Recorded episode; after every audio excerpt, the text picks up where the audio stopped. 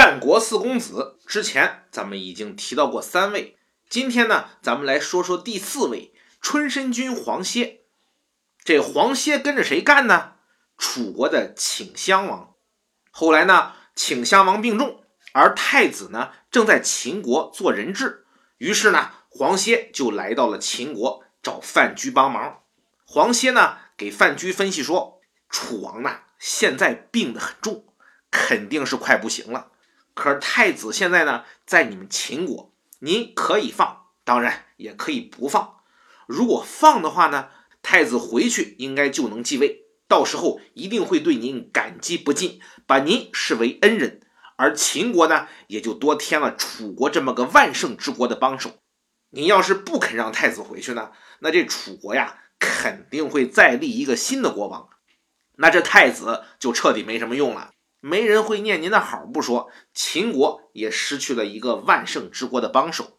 所以我建议您把太子放回去，这才是上策。这范雎呢觉得有道理，就把这话呢讲给秦王听了。这天天骗人的人呢，一般也会觉得别人都是骗子。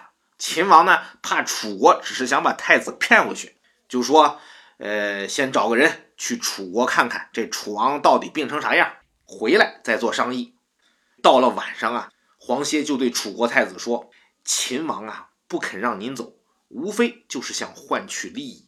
可是，一旦楚王去世，太子，您不在国内，那楚国一定会立别的王子做楚王。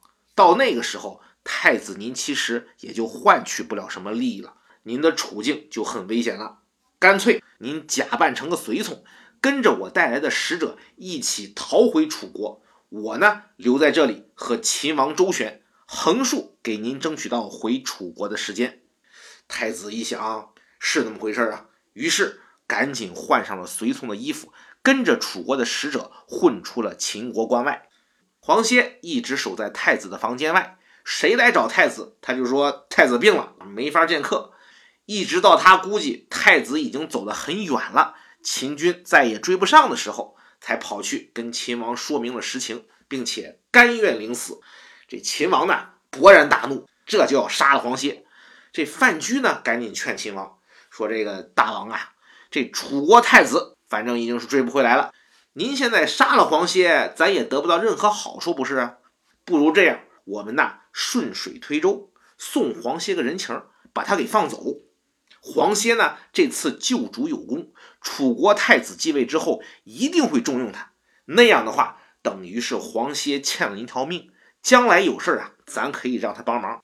秦王一听，哎，有道理，于是就放走了黄歇。黄歇回到楚国不久，顷襄王就去世了，太子继位为楚考烈王，任命黄歇为宰相，号称春申君。